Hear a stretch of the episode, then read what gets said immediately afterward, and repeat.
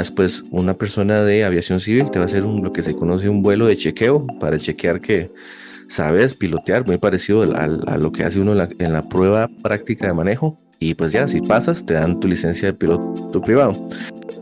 Eso te iba a preguntar, porque a ver, a los que nos gusta el tema del gaming, ¿verdad? Normalmente, por ejemplo, cuando uno habla de un simulador o, o eso de carros de carreras, ¿verdad? Uno estaría ahí contentísimo con... T Digital, un programa donde se procura disminuir la brecha digital. Hablamos de tecnología de información y comunicación en forma sencilla, en compañía de expertos en la materia. T Digital, con Randy Valverde Valverde, todos los sábados, de 5 a 6 de la tarde. T Digital.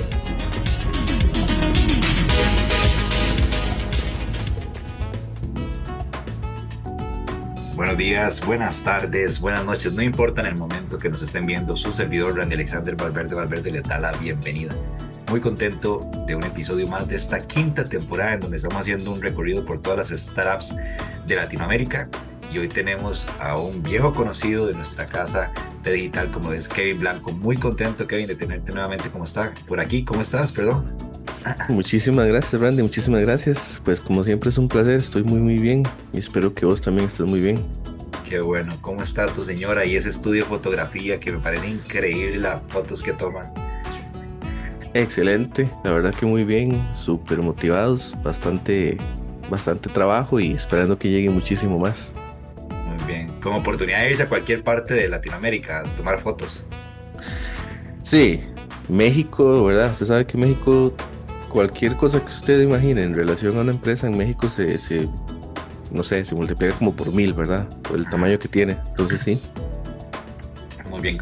Kevin, antes de empezar a hablar de Aerosim, ¿verdad? Que es la startup que tenemos hoy, este, ¿cómo podemos localizar el estudio fotográfico de, de tu señora? Tania Fotografía, Tania Fotografía con H, T-H-A, ¿verdad? Tania Fotografía, sí, pueden ver en Instagram eh, o el sitio web, taniafotografía.com. Y sí, es un trabajo impecable para específicamente maternidad y newborn, recién nacido. Y ahí lo pueden ver, es, es no es porque sea mi esposa, pero definitivamente es para mí el trabajo más impecable en fotografía de, de todo el país. Yo, yo disfruto las fotos, realmente me llena ¿Sí? mucha alegría ver esas, esa calidad de fotos, de verdad. Kevin, eh, en esta quinta temporada de, de Digital hemos hecho un recorrido por todas las startups luego de que en la temporada anterior habláramos sobre cuál es la realidad tecnológica en los diferentes países de Latinoamérica. Eh, bueno, a vos te conozco desde hace mucho tiempo, un programador, un buen emprendedor con proyectos increíbles de la mano del software libre, pero ahora, después de que te vi que estabas estudiando este, este tema de, de, para ser piloto, ¿verdad? Vi que empezaste un proyecto que se llama Aerosim, ¿cierto? ¿Me, es, ¿Estoy bien el nombre? Ese es el nombre correcto. Ok. ¿Cómo nace esta idea, Kevin? Eh, pues como todo, nace como una como una respuesta a, una, a un problema o un faltante o una necesidad. Creo yo que de ahí nace todo siempre, en cualquier sentido. Y pues en realidad fue hace tres años, empecé a estudiar aviación, me dieron muchísimas ganas de estudiar para ser piloto. Eh, y pues cuando ya empecé a estudiar, una de las cosas que, que, no, que sentía era la necesidad de practicar por, por mis propios medios, porque yo soy muy autodidacta. Inclusive escogí una escuela de aviación en el país que eh, tenía todo, la, todo la, el módulo de aprendizaje teórico para ser piloto de manera este, remota. Porque pues a mí en lo personal pues no tenía tiempo porque trabajo, ¿verdad? Y tengo proyectos y pues yo soy muy autodidacta. Entonces me metí a estudiar a, a Aerobel, es el nombre de la escuela. Ellos en ese momento eran los únicos que tenían todo el módulo de aprendizaje teórico, pues para ser pilotos es muy parecido como sacar la licencia para, para manejar un auto, ¿verdad? Tienes que sacar la parte teórica, hacer un examen y tener toda la parte teórica y luego haces la parte práctica donde tienes que tener como mínimo 40 horas de vuelo y ya después una persona de aviación civil te va a hacer un, lo que se conoce un vuelo de chequeo para chequear que sabes pilotear, muy parecido a, lo que hace uno en la, prueba práctica de manejo. Y pues ya, si pasas, te dan tu licencia de piloto privado. Entonces yo quería hacer toda la parte teórica eh, sin necesidad de tener que ir presencialmente a una escuela. Entonces, bueno, la hice con Aroel, pero igual yo sentí la necesidad de que quería practicar todos esos conceptos que estaba aprendiendo en, un simulador, ¿verdad? Para la hora de llegar a volar y, lo vi en muchos, ¿verdad? Youtubers o personas que, publicaban sobre, sobre aviación. Y así nació. Entonces eh, a investigar, veo que no hay nada en Costa Rica que, que digamos, este, traiga, implemente, venda o haga algo de simuladores. Entonces lo que hice fue empezar a investigar sobre equipos de simulación, sobre cuál era la mejor forma de implementar un simulador en su casa y a partir de eso me construí mi propio simulador de vuelo y pues empecé a documentar el proceso de cómo lo hice y, qué hice y lo compartí con ciertos compañeros con los que estaba estudiando en ese momento y, la, y muchos de ellos me dijeron, wow, o sea, yo quisiera que me ayudes a construir uno. Y así fue como empezó. Empecé a ayudar a algunos compañeros a traer los equipos y a instalárselos y configurárselos.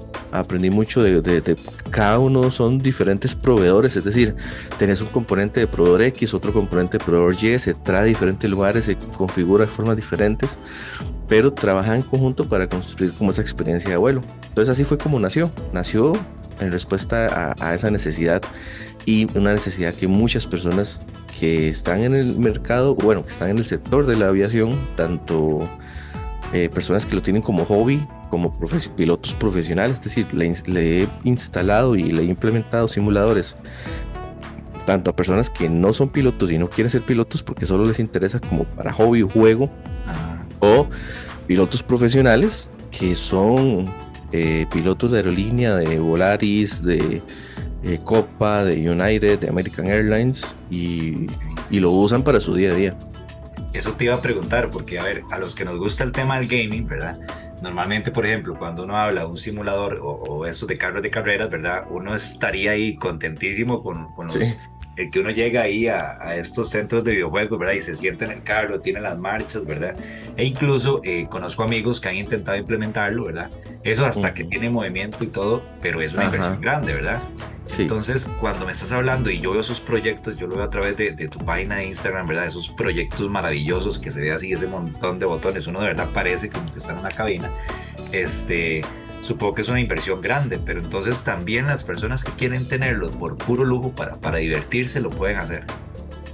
Sí, es correcto y justamente por eso es que tenemos desde joysticks como para utilizarlos por hobby y que cuestan 70 dólares hasta simuladores completos que valen 14 mil, 15 mil dólares. Entonces por eso es que depende mucho de primero que nada su presupuesto y hasta dónde quiere llegar la persona. Em, porque sí, ah, he tenido clientes que son solo por hobby y aún así compran su simulador completo que vale bastante caro, en efecto. Y pues, pero como te digo, ¿verdad? Cada quien invierte en su juguetito lo que quiera, pero, a ver, eh, hay dos componentes importantes como en cualquier tema de computación, ¿verdad? El, hardware y el software. Ambos han evolucionado en tal forma que se ha logrado desarrollar una experiencia de simulación tan avanzada y tan cercana a la realidad que tenés una cabina de un avión réplica con cada uno de los botones y las funcionalidades a nivel de hardware iguales a los que ves en el avión. Y a nivel de software también se han desarrollado softwares que llevan años en, desarrollo, que ahora son eh, modelos aeronáuticos tan, tan exactos que también la experiencia de simulación a nivel de software es muy, muy acercado a la realidad. Entonces, por eso que la mayoría de escuelas de aviación tienen simuladores en sus escuelas. ¿Para qué? Para que el estudiante, primero que nada, volar un avión real. Eh, la primera vez es, es, una experiencia muy emocionante, pero también hasta que asusta un poco. Entonces, por eso es que primero se practica todo en el simulador, porque todas y cada una de las cosas que usted va a hacer y va a vivir en el avión, las puede hacer en el simulador creo yo que solo hay como dos cosas que vos no puedes hacer, que es lo que se conoce el walk around, que es cuando haces un chequeo visual del avión, que cada una de las partes esté correctamente, las antenas, los flaps, pues eso es muy físico, ¿no? Eh, revisar el aceite, que tenga una viscosidad correcta, que no hayan derrames de aceite, pues eso es lo único creo yo que no se puede hacer en un simulador, porque es muy, muy de la vida real. Todo lo demás para mí se puede hacer, hasta practicar comunicaciones con torre de control se puede hacer en un simulador. Entonces, por eso es que las escuelas invierten en algo tan, tan réplica a lo que encontrás en el avión real, ¿verdad? Kevin, yo creería que, que para nadie es un secreto que mentiras que uno puede sustituir las 40 horas que mencionaste de vuelo con, las de un simulador, o sea, no se puede. Eh, y ahorita te voy a decir por, por, qué pienso en eso por una película que vi. Pero este, me estás diciendo entonces que los simuladores tienen exactamente toda la emulación correspondiente a la vida real y yo ahí puedo practicar al 100%.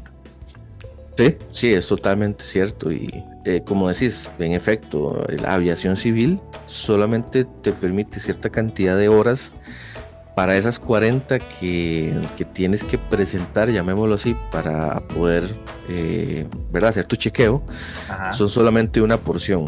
Y bueno, eso es para piloto privado. Después de piloto privado hay otras etapas que, digamos, que no mencioné y tal vez es, es, es ¿verdad? conlleva cierto tiempo pero está lo que se conoce vuelo por instrumentos, que eso es la siguiente etapa después de piloto privado, que es donde eh, es como una licencia extra, llamémoslo así, parecido cuando a tener tu licencia para moto, licencia para carro, licencia para autobús y demás, ¿verdad? Tiene una, una categoría.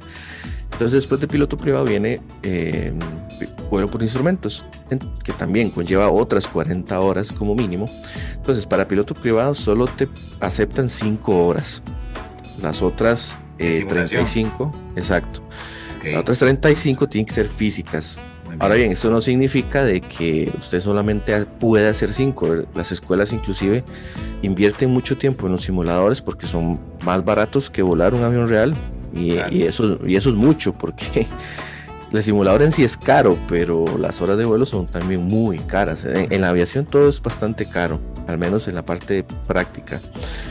Y para la siguiente parte que te menciono, que es vuelo por instrumento, sí permiten muchas horas de vuelo por simulador por lo mismo, porque eh, el tema de eh, por instrumentación es cuando no tenés referencias visuales externas, entonces volas a, puro panel, ¿no? Puro panel de instrumentos, no ves nada para afuera, estás volando a través de nubes o estás volando en, en, en una, ¿verdad? un clima que no, es, que no te permite visualizar nada entonces volás a puro instrumento. Entonces eso sí, eh, aviación civil en cualquier parte del mundo se permite la mitad, 20 horas este máximo en el simulador, porque primero que nada es más seguro, es decir, no te vas a ir a meter a, adrede a una tormenta o a una nube porque eso no es seguro, em, pero a veces pasa porque estás volando y hay una nube, entonces por eso es que a nivel de simulación se usa mucho para instrumentos. Y ni que hablar de piloto comercial, que cada una de las diferentes aerolíneas tienen sus simuladores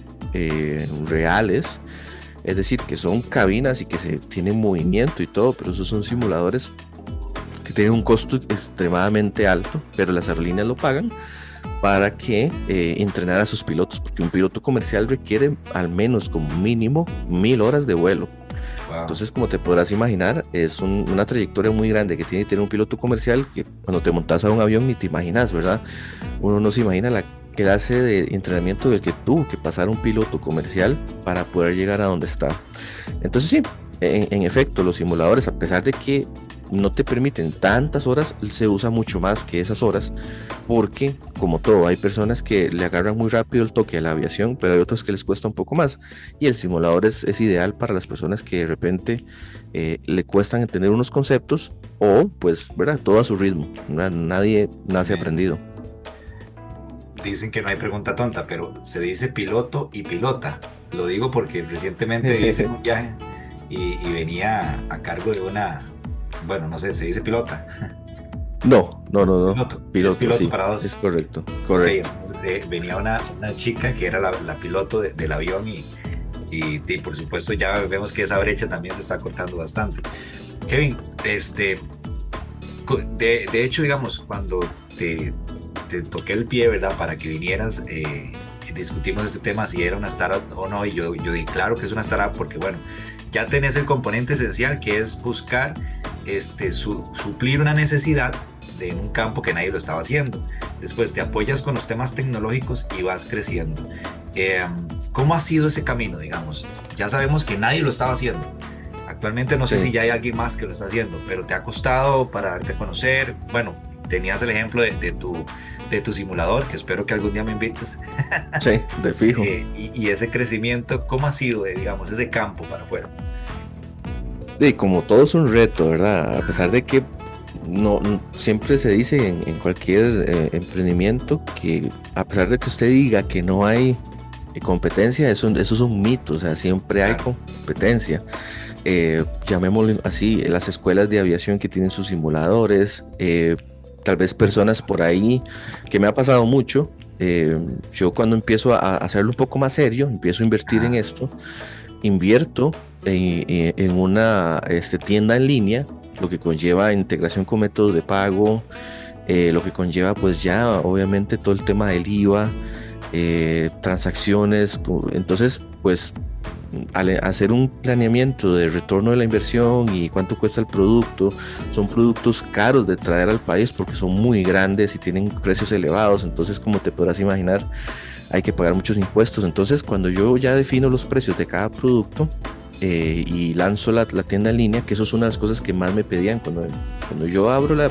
Yo lo que dije fue, producto mínimo viable, abro una página en Instagram y digo que puedo, traer equipo de simulación y el que quiera, yo se lo mando a comprar y le cobro un monto extra sobre lo que me cobran a mí por traerlo, por todo el tema de manejo aduanal y yo le cobro un monto extra por la instalación y, así fue como empezó.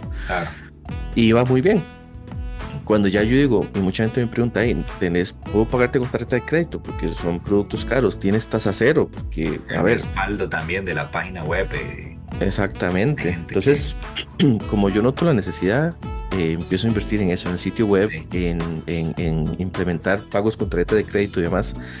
Entonces, pues obviamente eh, ya tengo que definir un producto un poquito más caro para que tenga un valor, ¿no? que tenga un retorno de la inversión. Entonces creo que el camino ha sido más complejo porque me, hay que, como siempre, educar a tu sector. Un producto no es caro porque sea caro, tienes, tienes, tienes que dar un valor agregado. Todos los servicios agregados, sí, sin duda.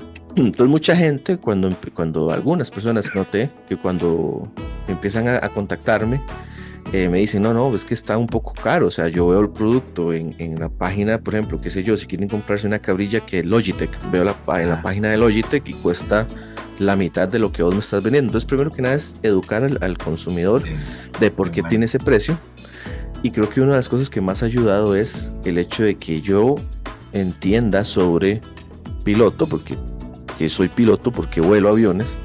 Y segundo, porque entiendo la tecnología, porque soy ingeniero en sistemas y entiendo cómo funciona la tecnología. Entonces, esa unión creo que ha servido mucho porque por un lado hay personas que les gusta la tecnología y saben de tecnología y quieren la, aviación como un hobby. Y por el otro lado tenemos a las personas que se dedican a ser pilotos pero no saben mucho de tecnología y para ellos traer los equipos pues puede ser un poco más barato que lo que yo vendo.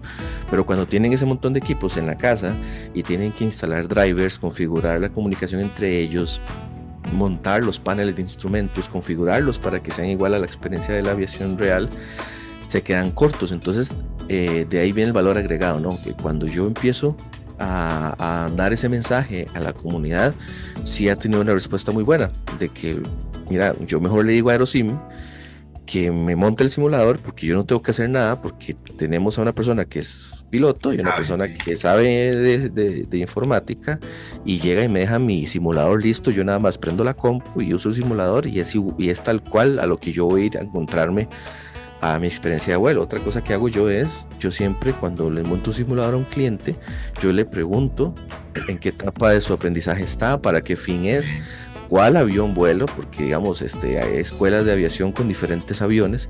Y entonces me dice, bueno, yo estoy en tal escuela y vuelo este avión. Por ejemplo, estoy en Aerobel y vuelo una Cessna 172. Entonces yo le configuro tal cual el simulador para ese avión porque sé lo que se va a encontrar en ese avión. O tengo otro que dice, no, yo vuelo en AENSA y vuelo con un Piper Archer 2. Entonces yo le configuro un Piper Archer 2 tal cual vuela a AENSA. Entonces me ha tocado involucrarme con cada una de las escuelas de aviación, entender qué aviones tienen, quiénes las vuelan, quiénes son los instructores, qué les gusta, a esos instructores que no les gusta. Entonces, como te digo, o sea, la, personalización siempre gana en un tema de un startup ¿verdad? Entender a tu consumidor de manera correcta y responder a ese problema y a esa necesidad eh, de manera muy personalizada, creo yo que siempre ayuda muchísimo, ¿verdad? Y que no sea solo un número más. Eso te iba a preguntar, ya mencionaste que puedes configurar a nivel de software y, computador de acuerdo a los tipos de vuelos, de aviones, perdón. Pero cuando trae los controles, porque yo la, la cabina que el otro día presentaste ahí en tu Instagram es el monitor grandísimo, el montón de controles, ¿verdad? Palancas y demás. Eso sí puede variar mucho de acuerdo al tipo de avión o hay un tema estándar. Están las dos cosas, es decir, hay personas que se dedican a volar solo un avión y hay simuladores específicos de ese avión. Por darte un ejemplo, eh, uno de los aviones que más se utilizan eh, en aviación general, aviación comercial general, llamémoslo así, es el Cessna Caravan, ¿no? Que muchas aerolíneas, muchas aerolíneas locales en todos los países lo usan. Es uno de los aviones más vendidos en el mundo. Eh, porque es un avión monomotor barato, pero que le cabe mucha gente, pocas palabras. Entonces aquí Sansa, todos son Cessna Caravans, Costa Rica Green Airways son Cessna Caravans. Entonces en la carrera de un piloto, casi siempre va a pasar por un Cessna Caravan, ¿no? Para llegar a piloto comercial y volar los aviones comerciales, ¿verdad? Airbus y me dan chance para volar un Cessna Caravan. Eso es otra ventaja, porque el Cessna Caravan a ser monomotor eh, no tienes que sacar la siguiente etapa que te mencionaba. Hay, hay muchas etapas. La tercera etapa se llama multimotor, que es donde aprendes a volar aviones de más de un motor, que no es lo mismo que volar un avión monomotor. Entonces la ventaja del Cessna es que es un avión muy grande, que le caben muchos pasajeros, que es muy eficiente en el consumo de gasolina, pero es monomotor. Entonces casi siempre esa es la etapa en la que pasa un piloto hasta llegar a, su etapa comercial. Entonces, eh, hay, un simulador en específico para Cessna Caravan, es decir, todos y cada uno de los botones, todos y cada uno de los sonidos, todos y cada una de las cosas que encontrás es igual que un Cessna Caravan. Y, este, y los pilotos que vuelan Cessna Caravan normalmente hacen muchas horas de simulador en un simulador de Cessna Caravan para aprender todas y cada una de las cosas que vas a encontrar. Entonces, eso es un, eso es un simulador en específico, pero hay otro tipo de simuladores más genéricos, llamémoslo así, que se adaptan a las diferentes necesidades. Por ejemplo, uno de los equipos que más, vendimos, que más vendemos se llama el Honeycomb Bravo. El Honeycomb Bravo es un cuadrante de potencias así muy grande, tiene un montón de, botones y demás, y se le quitan los controles y se le ponen otros. Entonces puedes quitar los controles de aviación básica monomotor, que solamente, que no es de paso variable, se llama así, que tiene dos controles nada más, el, el de el de la potencia, ¿no? El como quien dice meter gas y el de la mezcla, que es muy importante para volar un avión porque la cantidad de gasolina que ingresa al motor, eso es eso es súper vital.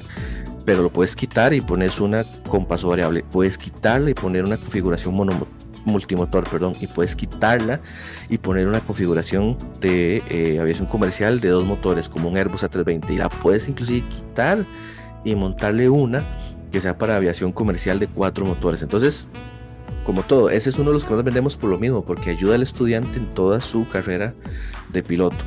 ¿Es un solo equipo o cada una de las partes de quitar y poner eh, vienen por separado? Es un solo equipo, esa es la ah, gran ventaja del Jónico. Entonces, este, ahí inclusive ahorita, ahorita publicamos la parte 2, ese es el que montamos en ese simulador. Y ahí se, se ve en el video donde quito cada una de las partes y pongo cada una de las partes, entonces tenés un cuadrante de potencias que te funciona para todas las etapas de aviación e inclusive tiene unos controles más específicos. Puedes comprar aparte unos controles que te hagan que, que, las, inclusive se vea igual que un Cessna Caravan o que se vea igual que un Airbus A320 o que se vea igual que un Boeing. Y también tenemos equipos oficiales, porque son equipos oficiales de esas diferentes eh, manufacturadoras como Boeing y Airbus, que son, llamémoslo así, los dos grandes de la aviación, ¿no? O sea, siempre que vuelas en un avión de un vuelo comercial vas a volar o un Airbus o un Boeing. Hay otras como Embraer y así, pero son, son muy pequeñas en comparación a Airbus y Boeing, que son los dos, grandes de la aviación comercial. Entonces también vendemos equipo y montamos equipo y configuramos equipo en específico de Boeing en específico de Airbus, que es certificado por ellos, que es construido por ellos y son réplicas de los aviones de aviación comercial de ellos, ¿verdad? Muy bien. Hace muchísimos años, no sé si te acuerdas, cuando íbamos a hacer un proyecto de una red social de donadores de sangre, sí. me tocó ir a, a, una presentación del proyecto y para tratar de, de, tener ese acompañamiento de todo emprendedor, ¿verdad? Toda startup. Este, no fuimos seleccionados, pero bueno, fue una experiencia bonita. Ahora yo te pregunto eh, a vos, digamos, ahora que estás con este proyecto, que sé que has tenido que invertir, que, que de hecho es un, es un hijo tuyo nada más, ¿no has pensado en, plantearlo para crecer más allá y quizás levantar capitales? Sí, sí, sí, sí, lo he pensado. Eh, uno de, las, de, mis contactos, llamémoslo así, que, que trabajé con él y luego él se salió, montó su propia startup y ahora está en México levantando capital que se llama Pedro Gutiérrez. Pedro montó un, llamémoslo así, un Shopify latinoamericano. Eh, se llama Avify y eso es lo que yo estoy usando para las ventas en línea porque ellos pues ¿verdad? Igual en respuesta a una necesidad montaron, implementaron un negocio muy parecido a Shopify no sé si lo has usado, pero está muy enfocado Shopify en, ¿verdad? en empresas estadounidenses y canadienses em, en Latinoamérica. Y les está yendo muy bien. Y eh, yo fui uno de los primeros em, emprendimientos que utilicé Avify. Fue uno de esos early adopters cuando apenas estaban empezando. Em, y han ido creciendo y han ido mejorando. Ahora ellos se fueron para México, porque como te decía al inicio, se fueron, tuvieron que irse. Creo que tuvieron que ir, ¿verdad? Porque a veces llega un punto en el que tienes que irte para, para seguir creciendo, ¿verdad? Y les está yendo muy bien, la verdad es que la plataforma está súper bien, yo la utilizo em, y tenemos, este, ya tenemos a tasa cero por dicha, entonces ya la gente puede pagar con sus productos con tasa cero, que eso era una necesidad que me pedían mucho. Y, y, a ver, ellos tuvieron que hacerlo y en un momento hay que hacerlo, ¿no? O sea, tenés que en un momento irte del país porque Costa Rica es un país muy pequeño, ¿verdad?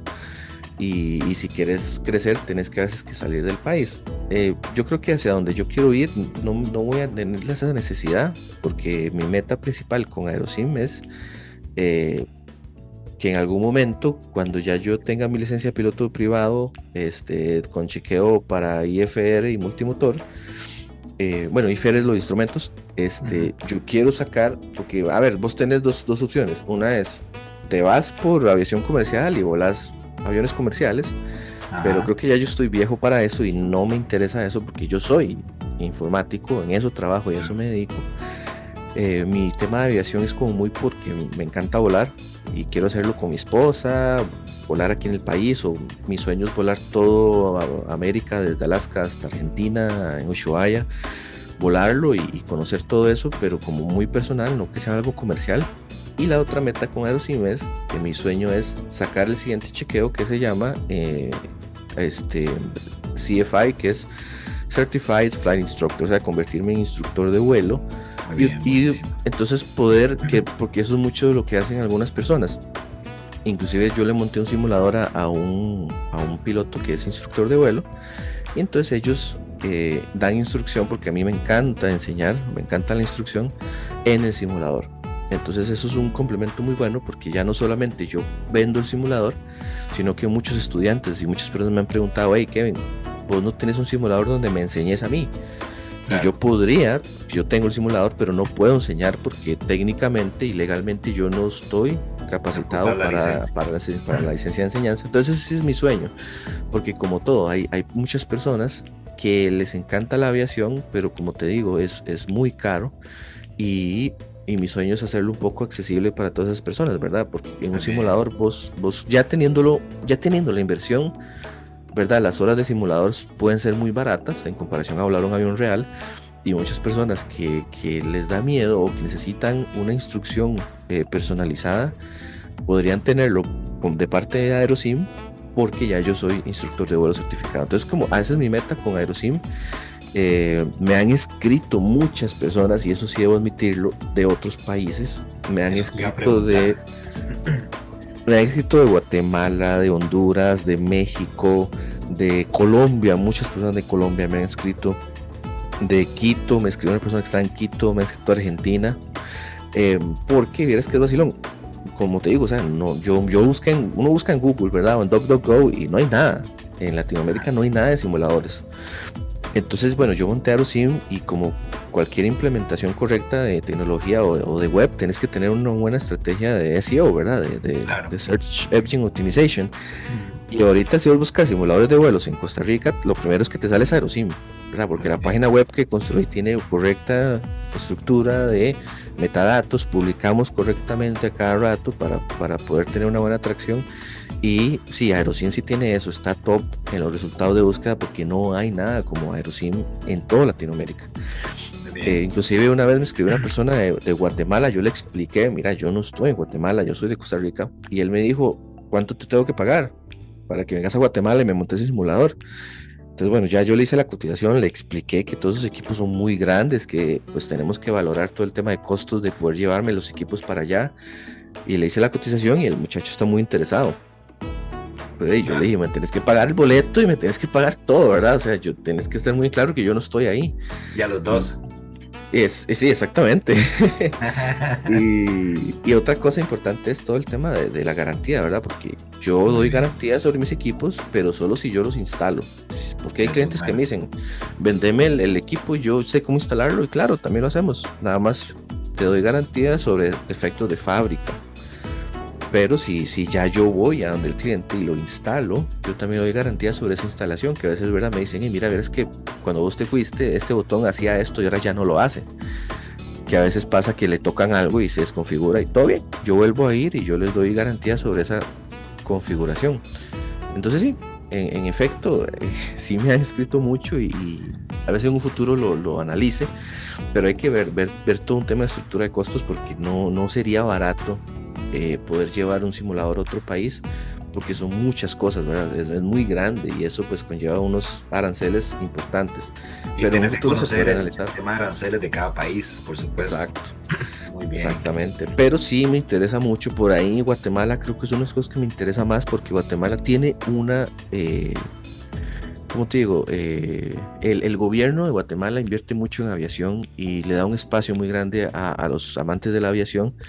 Entonces, este sí sigo y, conozco y tengo algunos contactos de al Aeroclub en Guatemala, que es como eh, algo parecido a lo que está aquí en Aranjuez, que es el Aeroclub de Aranjuez, pero lastimosamente en Costa Rica eh, le han quitado mucho las alas a la aviación. Lastimosamente, Aviación Civil ha descuidado eh, la aviación, el, aeropuerto de Pava está muy descuidado, los hangares están descuidados, el zacate está altísimo, no le dan mantenimiento. Antes había un aeroclub en, en, en, en, el Tobias Bolaños donde usted podía ir y entrar, aunque no fuera piloto, y sentarse ahí a ver aviones todo el día.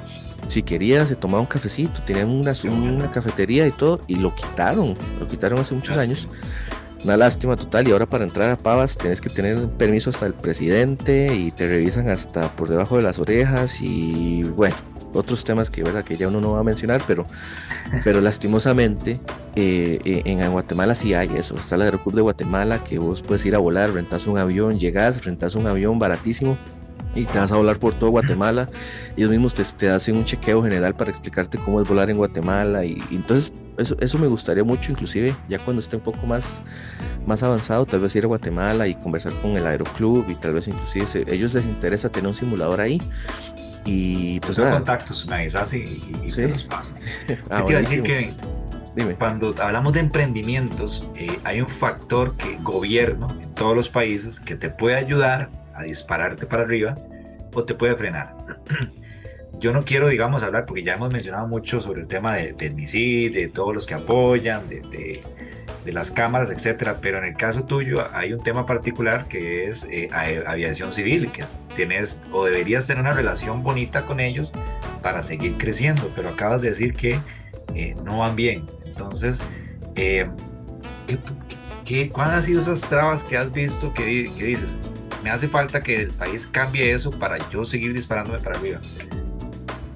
Sí, creo yo que lastimosamente Aviación Civil necesita a una persona, una, una cabecilla que sea amante de la aviación, que sea piloto, para que, para, para que crezca. Lastimosamente eso no es así. Hay un montón de temas que, que impactan a la aviación civil, a la aviación en Costa Rica, que no me impactan a mí, pero que impactan al gremio y por ende me impactan a mí en forma indirecta, que es la aviación en Costa Rica es extremadamente más cara por por otras cosas que no deberían de ser, muy parecido como a la gasolina, ¿no? Que tiene un impuesto extra que, ¿verdad? que no debería, pero bueno, en efecto, la gasolina de avión también la maneja Recope.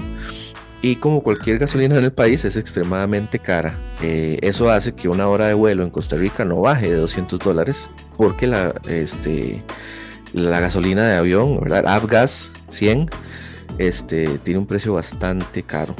Eso es un tema que, bueno, eh, impacta. Segundo, como te digo, no hay un apoyo real a, la aviación en Costa Rica.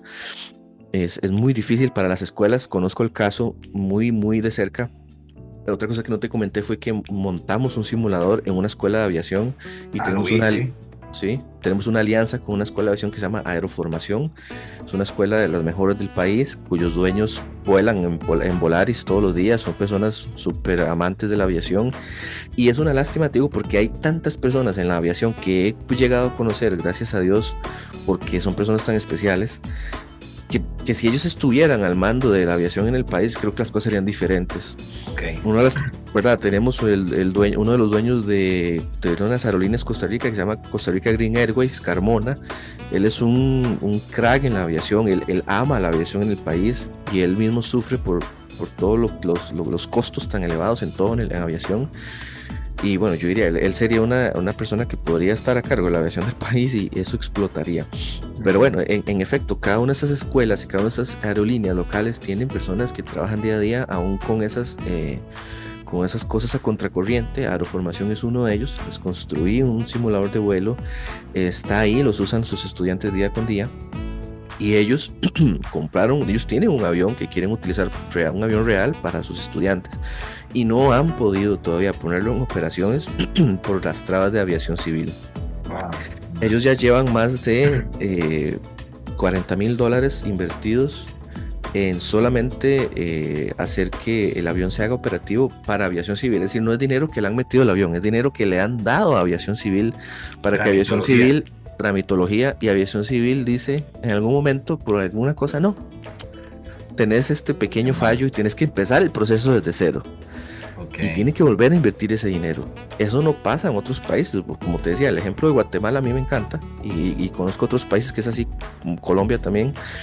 Que vos compras un avión y los aranceles de importación y que lo pongas en regla en ese país es un queque y es, y es relativamente barato. En Costa Rica no, o sea, vos puedes encontrar un avión en Estados Unidos en 25 mil dólares, un buen, buen avión, un Cessna 172, que es un avión más vendido de los mejores. 25 mil dólares. Si vos querés comprar ese avión de 25 mil dólares y ponerlo a operar en Costa Rica, tenés que por lo menos pensar en tres veces más de esos 25 mil dólares. En tramitología, en licencias. Entonces eso, eso le ayudaría mucho al país. A mí, en efecto, sí, lo que me afecta mucho es también de aviación civil. ¿Qué pasa? Hay un ente global de la aviación que se llama la FAA, la Federal Aviation Administration.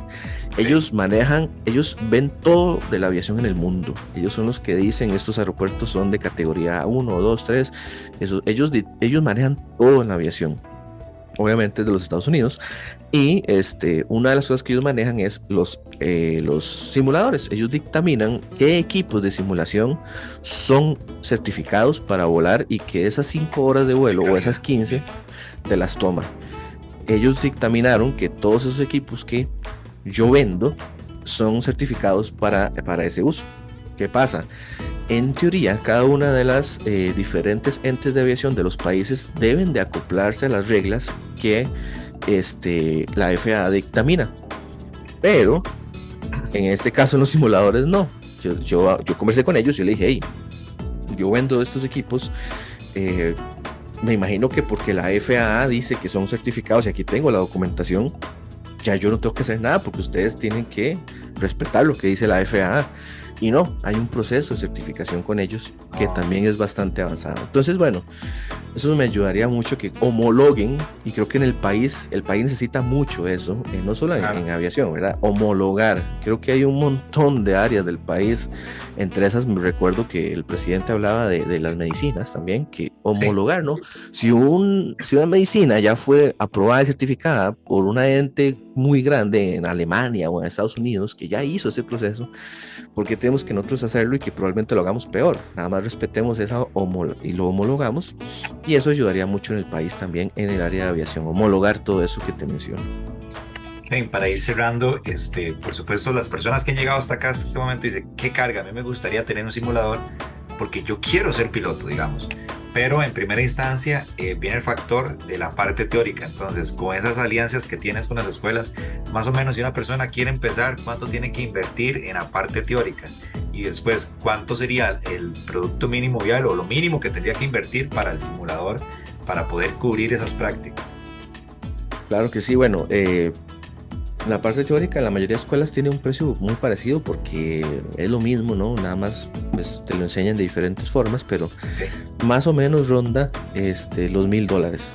Muy bien. Eh, eso me refiero a las matrículas y pagar durante cada uno de los meses eh, tu educación teórica e ir a clases y demás, ya sea remoto o ya sea físico. Okay. el proceso de educación teórica tiene una duración en promedio de un año puede variar. Hay gente que lo hace más rápido porque solo estudian eso y puede sacarlo más rápido. Hay gente que toma más tiempo porque necesita, porque son conceptos complejos y puede tomar más tiempo, pero en promedio dura eso y toma esa cantidad de tiempo. ¿Qué cuesta el simulador así básico que vos decís, con esto ya yo tengo lo necesario para aplicar todos los conceptos? Eh, el, combo que tenemos es de 550 dólares que trae la cabrilla, que, es el mando, ¿no? El cuadrante de potencias que, tiene todo, todo lo necesario y los pedales, que es súper importante, unos pedales para el avión, porque es como controlas el avión en tierra y también, bueno, en el aire también con el estabilizador horizontal se llama, que es la cola, llamémoslo así, el avión, con eso es con lo que el avión se mueve en tierra, ¿no? Si vas a doblar a la izquierda o a la derecha, no es como el carro que vos doblas con, con el timón, sino que usan los pedales. Entonces, eso es lo básico y con eso tenés para toda tu carrera de licencia piloto privado. computador, ¿cierto? Sí, ocupa un computador. Eh, eso también otros es cuando independiente. es un costo independiente, pero también nosotros cuando nos compran un equipo, eh, nosotros vamos a tu casa y, hacemos un análisis de la computadora que tenga y la configuramos el simulador en base a las características que tenga esa computadora. Que es otro de los valores agregados que nosotros que nadie da. La gente tal vez vende equipos y llegas y lo conectamos y dice, pero es que no me corre el simulador y te van a decir, tienes que comprarte una computadora chivísima. Y no, nosotros tenemos formas en las que podemos correr simuladores eh, en computadoras un poquito más este, regulares, ¿no? Y sí, dependiendo del simulador, ocupas una tarjeta gráfica enorme. Eh, entonces sí, con eso es más que suficiente para poder correr, eh, para poder volar, perdón. Y ya hay otros equipos más avanzados cuando la carrera empieza a crecer, o equipos inclusive más, más este, réplica, llamémoslo así, que tienen costos más elevados, pero que hace la experiencia de vuelo más eh, real, ¿no? Más igual a lo que encontrás en el avión. La película que, que, te iba a mencionar me gustó mucho, que era Sully, no sé si la has visto. Claro que sí. La historia del río Hudson. Y es que ellos llegaron y cuando él tuvo el accidente, entonces lo iban a acusar por X, Y, Z. Entonces ellos hacían muchas pruebas en el simulador y al final él le dijo, es que ustedes no pueden simular, digamos, que es lo que, a lo que iba yo, el, el, el ¿verdad? Esas cosas no salen en el simulador. Bueno, no sé si salen ahorita, ¿verdad? Quizás después de la película, después del accidente, ahora sí. Entonces, eh, por eso él, él calculó y, y, creo que ese montón de cálculos, o sea, no, a lo que quiero llegar es que la persona que vaya a estudiar aviación tiene que estar muy convencida de que lo quiere porque no suele ser tan fácil. Además de todos los controles, tiene que tener una, una capacidad de procesamiento y de cálculo bastante buena. ah, sí. Sí, es correcto. Y creo que esa es la parte más importante de los simuladores. Y siempre se lo digo a mis clientes y yo mismo lo hago. Un piloto responsable, y eso te lo dicen en la escuela de aviación, ¿verdad? No es que lo diga yo. Eh, un piloto responsable tiene que estar también en diferentes ámbitos, eh, no solamente físicos, ¿verdad? Tiene que estar bien físicamente, por eso es que se hace un examen médico muy, muy, muy detallado para que tenga la licencia, pero también mentalmente, ¿no? Un piloto nunca vuela sin descansar, un piloto este, no se le obliga a volar. Es decir, si él dice, yo, a ver, hoy tuve un problema con mi esposa, hoy no me siento bien, el piloto no va a volar porque es un tema que el piloto tiene que estar 100%, ¿verdad? Eh, es el tema de las emergencias. Una emergencia no se puede simular en la vida real. De cuando te pasa, te pasa y toca enfrentarla de la manera más profesional. Pero para eso es que yo siempre le digo a mis clientes y yo mismo, el simulador puede ser un juego y te, ay, qué bonito, voy a volar ahí en Costa Rica, en el Estadio Nacional, y voy a meter el avión en el, en el estadio, porque a veces uno lo hace por, por, por vacilar, pero... Aterriza ahí. sí, sí, una aterriza en el, en, el, en el Nacional, pero este, es las emergencias. Vos podés simular en los softwares avanzados del día de hoy todo tipo de emergencias. Que, te chocó, que te chocó un ave en cualquier parte. Entonces, eh, los instructores de vuelo tenemos eh, las tablets, ¿verdad? Bueno, yo no soy instructor de vuelo, ¿verdad? Pero tengo también el software. Eh, en la tablet vos puedes en cualquier momento admitir un fallo de motor y a ver cómo practica el estudiante. O yo mismo lo puedo hacer, yo le puedo decir al simulador, hey, tirame en cualquier momento o a cualquier altitud o, en, o yo le puedo decir en un momento en específico, tirame un fallo. Y ahí es donde vos realmente le sacas el jugo al simulador, porque esa es la diferencia entre la vida y la muerte. Esa es la diferencia entre la vida y la muerte de tus pasajeros y la vida y la muerte de otras personas, porque donde vos aterrices el avión en emergencia puedes matar un montón de gente. Y eso lo puedes simular y practicar una y otra vez. Un piloto tiene que saberse los procedimientos de emergencia de memoria y al dedillo. Tiene que saber entender, ok, tengo en este momento una emergencia, primero que nada, eh, digamos, calmarse a sí mismo, porque si te puedes imaginar que si te apaga el motor o tenés un fallo en el aire, lo primero que te hace es que te asustas. Entonces, por eso en el simulador uno practica una y otra vez y otra vez y otra vez fallos, fallos, fallos, fallos eléctricos. ¿Cuál es el procedimiento fallo eléctrico? Y tienes que hacerlo al llegar un momento en lo que se llama la memoria muscular. La memoria muscular es clave para un piloto, que es como cuando uno ya sabe manejar, que uno no está pensando, meto el gas, saco el clutch, meto primeras, ya uno lo hace automáticamente. Eso se llama memoria muscular. Un piloto debe tener memoria muscular, los procedimientos de emergencia, que es fallo de motor, ya tiene que saberse el checklist, ¿no? Porque un, todo avión tiene una lista de chequeo que está en el manual, no es como que el piloto va a sacar el manual, ah, mira, me falló el motor, saco el manual, busco la hoja de los procedimientos de emergencia, ah, dice ignition switch off, ignition switch off, pues no, tiene que sabérselos al dedillo, entonces ignition switch off, corto mezcla, apago los, las, este, las eh, hago el corte de gasolina, ya todo tiene que saberse el procedimiento de emergencia dependiendo de la etapa de vuelo. Y para eso el simulador y es clave. Y los pilotos comerciales practican fallas todos los días. A un piloto comercial ellos tienen que ir a, los simuladores a cada rato. No es que ellos sacaron su licencia y ya, no. Ellos les hacen chequeos, chequeos, chequeos mensuales, tienen que practicar este, chequeos mensuales las emergencias. Entonces, esa es la parte más clave, las emergencias. Y sí, hay muy avanzados. Fuego en cabina, que pa, me chocó un avión, eh, pues me chocó un ave. Usted lo ve en el simulador donde el ave se estrella en el, en el parabrisas y usted no tiene visibilidad. ¿Qué vas a hacer? Y eso es, chivísima cuando ya vos llegas a un punto donde te sabes las, checklists de emergencia. Y entonces, cuando usted llega con su instructor de vuelo y el instructor de vuelo le dice, hoy te voy a simular una emergencia. Y él, y él cuando eh, están volando, el está, está volando y el instructor le dice, mira qué bonito ahí, este, estamos aquí sobre el Huarco y mira qué bonito la iglesia de Cartago. Ay, sí, qué bonito. Y el instructor, pa, le corta la gasolina a ver cómo responde usted. Y hay estudiantes que ni cuenta se dan y cuando ven es que la, la hélice ya se paró y, ay, ¿qué hago? Cuando usted como, como persona que usa el simulador se da cuenta de eso y usted una vez toma ese procedimiento y, lo aplica de manera correcta y su instructor lo va a valorar y le va a decir, sí, pasaste, ya te puedes, porque es otra cosa. Que usted esté a las 40 horas no quiere decir que usted pueda hacer el chequeo. El instructor le puede decir, no, usted no sabe, tienes que seguir volando porque eso, eso es un riesgo tienes que practicar más. Entonces, las 40 horas se pueden convertir en 80. Conozco casos de, pilotos que para hacer su chequeo la escuela de aviación no se los permite hasta que ellos digan que sí sabe bien y tuvieron que hacer hasta 80 horas porque les faltó y el simulador es para eso, ¿no? Todos los procedimientos los puedes practicar en el simulador y cuando llegas con memoria muscular donde el instructor, el, ah, sí, te va pasando, pa, pa, pa, pa, listo, está listo para chequear, vuelo. Eso es uno de los valores agregados del simulador son más baratos, eh, sí, tienen una inversión inicial importante, pero si vos comparas que cada hora cuesta 200 dólares y la inversión puede rondar mm, la básica en 500, las avanzadas en 1000 y las más profesionales en 6000, 8000 dólares, cuando vos lo comparas eso al, costo de aviación real, pues sí tiene un valor muy, muy importante y también el valor de la vida. Porque el, el, valor de la vida, que es? Que Pavas está en, en medio de, de, de, de, casas.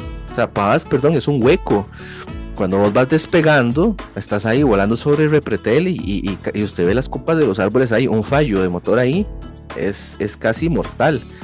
Entonces, practicar eso eh, en el contexto de Costa Rica, que es el aeropuerto de Pavas, es clave. Que no sé si has visto algún momento de emergencias que se han tenido que meter ahí en el río, en Lomas, y es lo que hay que hacer, porque usted solo ve casas y usted no puede meterse en una casa. Eso no, porque la idea es que si se va a matar, se mate usted mismo, no mate a alguien más. Entonces, si eso tiene más riesgo. Exactamente. A ver, estoy emocionado porque cuando uno saca una maestría, digamos, usted dice, ya me gradué, qué carga, ¿verdad? Sí. pero es algo que no corre más riesgo uno. Eh, pero cuando uno se gradúa, uno pasa el examen de aviación, ¿qué se siente? sí, emoción, primero que nada. Y, y segundo, sí, hay un sentimiento de, realmente estoy listo, digamos, para, para, para eso, ¿verdad? Y, y, sí, sí, en realidad la, la, todo el proceso de aviación, dependiendo de la escuela, eso sí, sí te llevan a muchos contextos, ¿no? Te llevan a la gran mayoría de aeropuertos del país. Volar en Costa Rica no es fácil porque el espacio aéreo de Costa Rica es complejo por las diferentes altitudes que tiene el país. Tienes que entender cada uno de los pasos visuales, que el paso Chomogo, el paso de La Palma, el paso de Parrita, el paso, los corredores visuales, cada uno de sus formas son diferentes, tiene sus restricciones y demás. Entonces, volar en Costa Rica no es tan fácil aunque uno lo pensaría que Costa Rica solo tiene como tres aeropuertos controlados, que es el de Liberia, el del Coco, ¿verdad? Que es el Juan Santa María y, Limón, llamémoslo así. Pero sí, no es, no es fácil volar en Costa Rica, tienes que entender muchas cosas. Pero sí, realmente creo yo que las escuelas de Costa Rica están preparadas y preparan muy bien a sus estudiantes para volar en el país y, y volar en cualquier contexto. Y de Costa Rica salen muchos pilotos profesionales que, que, vuelan en aerolíneas son muy buenos. Costa Rica produce buenos pilotos y es otra cosa por lo que me da lástima que Aviación Civil no apoye tanto. Porque eh, esta empresa me ha llevado a conocer pilotos. Justo la semana pasada le, le, vendí un equipo a un piloto de American Airlines que me decía, mira, vos me puedes vender ese equipo ya, es que mañana salgo a volar porque vuelo para American Airlines y para mí fue súper chiva, digamos, llegar y conocerlo y, y hablar con él y todo. Y piloto comercial y me dice, es que, es que mañana voy para Colombia a un entrenamiento y necesito un equipo de estos para el entrenamiento que, que vamos a tener en Colombia. Entonces me decía, yo te lo compro ya porque necesito tenerlo ya eh, y llevarlo a Colombia y, después me contó, sí, que, lo, que en, Colombia lo utilizaron. Entonces para mí es un orgullo, ¿verdad? Que el talento costarricense en aviación este, utilice este tipo de cosas que, que yo vendo y pues nada, eh, eh, es, es, es, muy gratificante y sí, creo que Costa Rica tiene un, un talento importante en el tema de aviación. ¿Cómo encontramos Aerosim? Eh, la página web eh, la tengo acá que es Aerosim es a e r o s i m store. Pero ¿dónde más los podemos encontrar?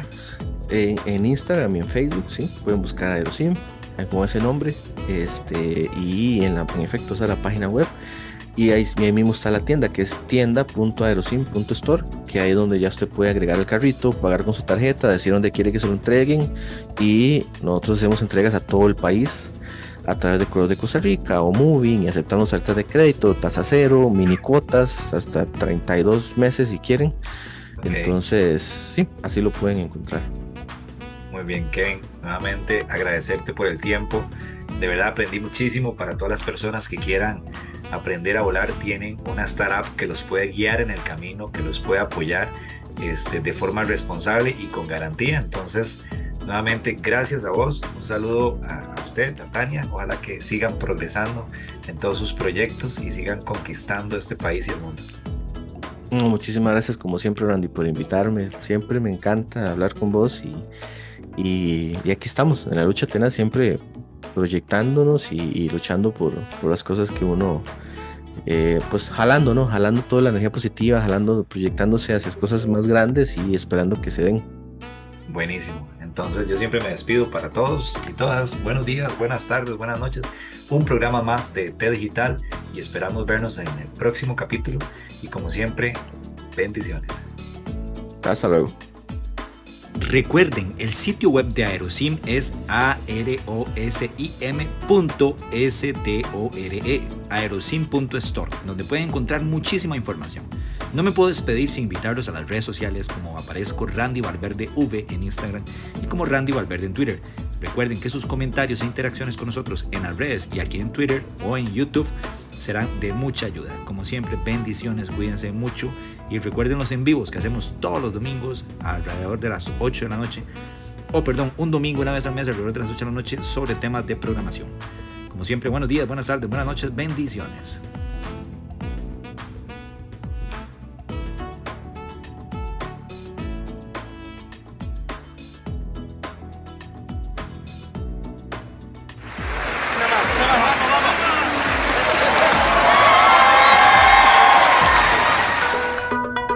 Esperamos los temas fueran de su agrado. Les deseamos una semana con mucha salud, fuerza y unión con sus seres queridos. Ediciones ENI, con libros especializados en informática, temas desde inteligencia artificial, programación en varios lenguajes, redes, gestión de sistemas, entre muchos otros más. Distribuidor autorizado para Costa Rica, Rodrigo Muñoz. Para información adicional, al 8343-963. Recuerde, editorial ENI. Thank you, thank you, thank you. If you want to follow the podcast and be able to see it with English subtitles, see you on YouTube. Find us as Randy Valverde.